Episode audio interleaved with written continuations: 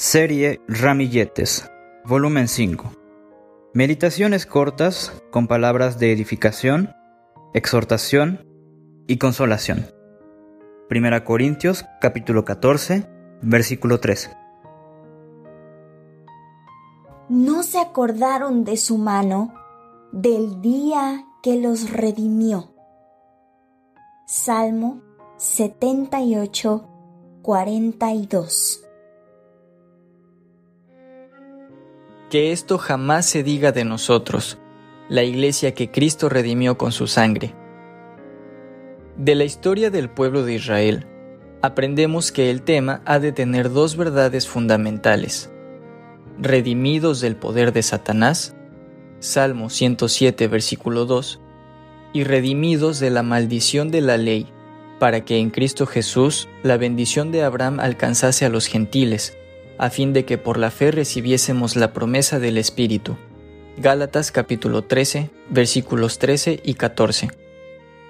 El pueblo de Israel fue redimido del poder de Faraón con un propósito muy claro, para que me sirva.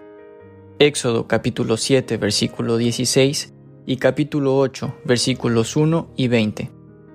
Y este propósito no es diferente al nuestro, pero hay algo que hemos de resaltar.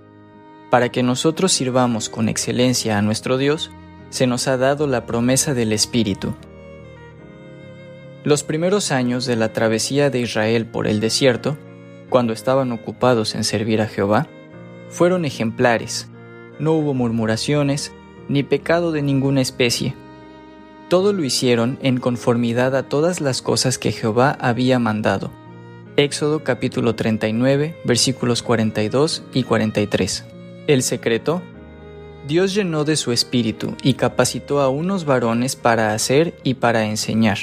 Éxodo capítulo 35 versículos 30 al 35.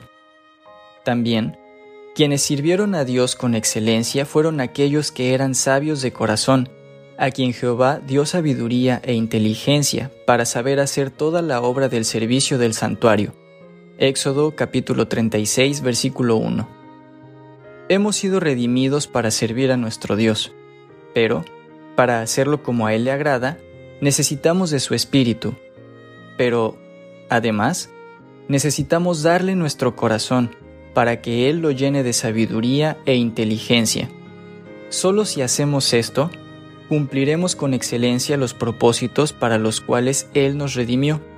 Y si nos ocupamos en nuestra salvación, Filipenses capítulo 2 versículo 12, nunca olvidaremos el costo de nuestra redención. Redención será nuestro cántico en la eternidad. Apocalipsis capítulo 5, versículo 9.